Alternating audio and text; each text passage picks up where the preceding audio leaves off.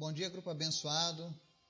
Hoje é dia 15 de fevereiro de 2022 e a gente vai começar agora uma série de reflexões sobre alguns versículos que talvez sejam os versículos mais conhecidos, mas que muitas vezes não possuem a compreensão correta da mensagem para a qual eles foram propostos.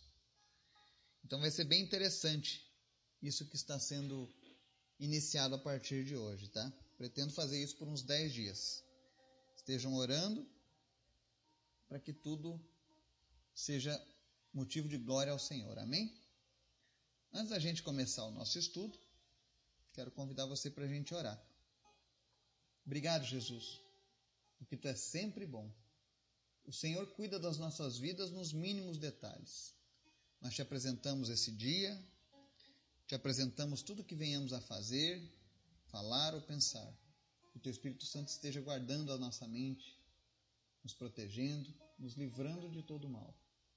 Abençoa cada família deste grupo, cada uma das necessidades.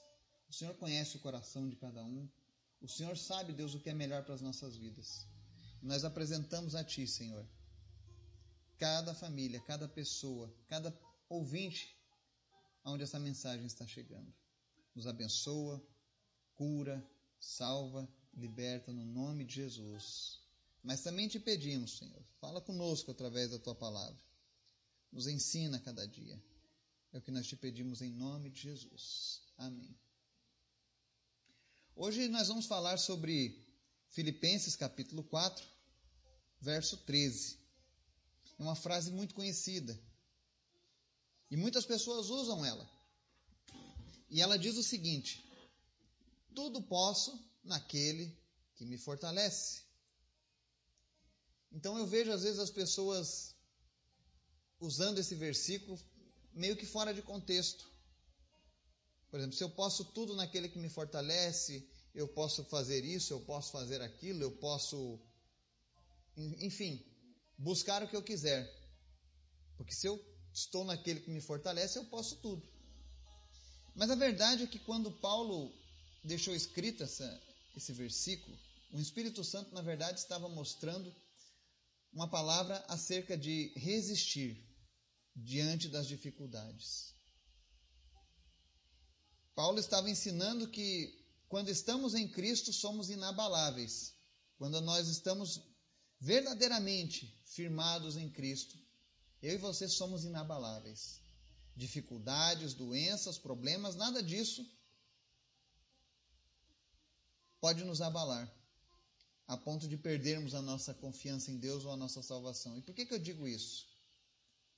Porque no verso anterior, o 13, ele diz assim: Sei o que é passar necessidade e sei o que é ter fartura.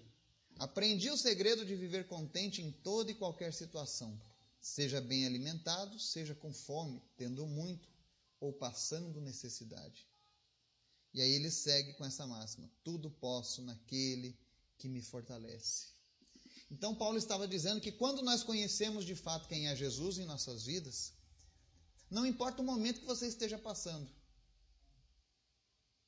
Eu vejo pessoas que, quando estão na bonança, Deus é bom, Deus é maravilhoso, ai Jesus, como é bom viver, né? Mas quando vem os momentos de prova, de luta, aí a pessoa se afasta de Deus. Aí Deus já não é tão bom para ela porque não está fazendo a vontade dela. Sendo que nós precisamos é fazer a vontade de Deus e não a nossa. Então Paulo deixa essa mensagem para mim e para você. Não importa a situação que você esteja vivendo hoje, seja necessidade ou seja fartura, precisamos fazer como Paulo e aprender o segredo de viver contente em toda e qualquer situação. E o segredo de viver contente em toda e qualquer situação é estar firmado em Cristo. É ter as verdades ensinadas pela palavra de Deus como uma bússola, como algo que edifica a nossa vida. Porque quando nós compreendemos isso com toda certeza, é muito melhor, é muito mais fácil de vencer os problemas. Existem pessoas que quando existem, quando chegam os problemas, elas não têm, não têm saída, não têm solução. Alguns correm para as drogas, alguns correm para os remédios, para os psicólogos, e não estou falando mal dos psicólogos, pelo contrário. Eu creio que a psicologia, a psiquiatria, a medicina são coisas que Deus deixou para nos ajudar. Mas eles não são o fim de tudo isso. Existem situações que somente Deus poderá te ajudar. E é para isso que nós deixamos essa mensagem. Tudo posso naquele que me fortalece. Está passando por dificuldade agora? Busque a Deus com mais intensidade. Até que Cristo seja uma realidade na sua vida. E aí, com certeza, não haverão barreiras nem limitações que impeçam você de prosseguir na sua vida com Deus. Que Deus nos abençoe e nos guarde. Em nome de Jesus. Amém.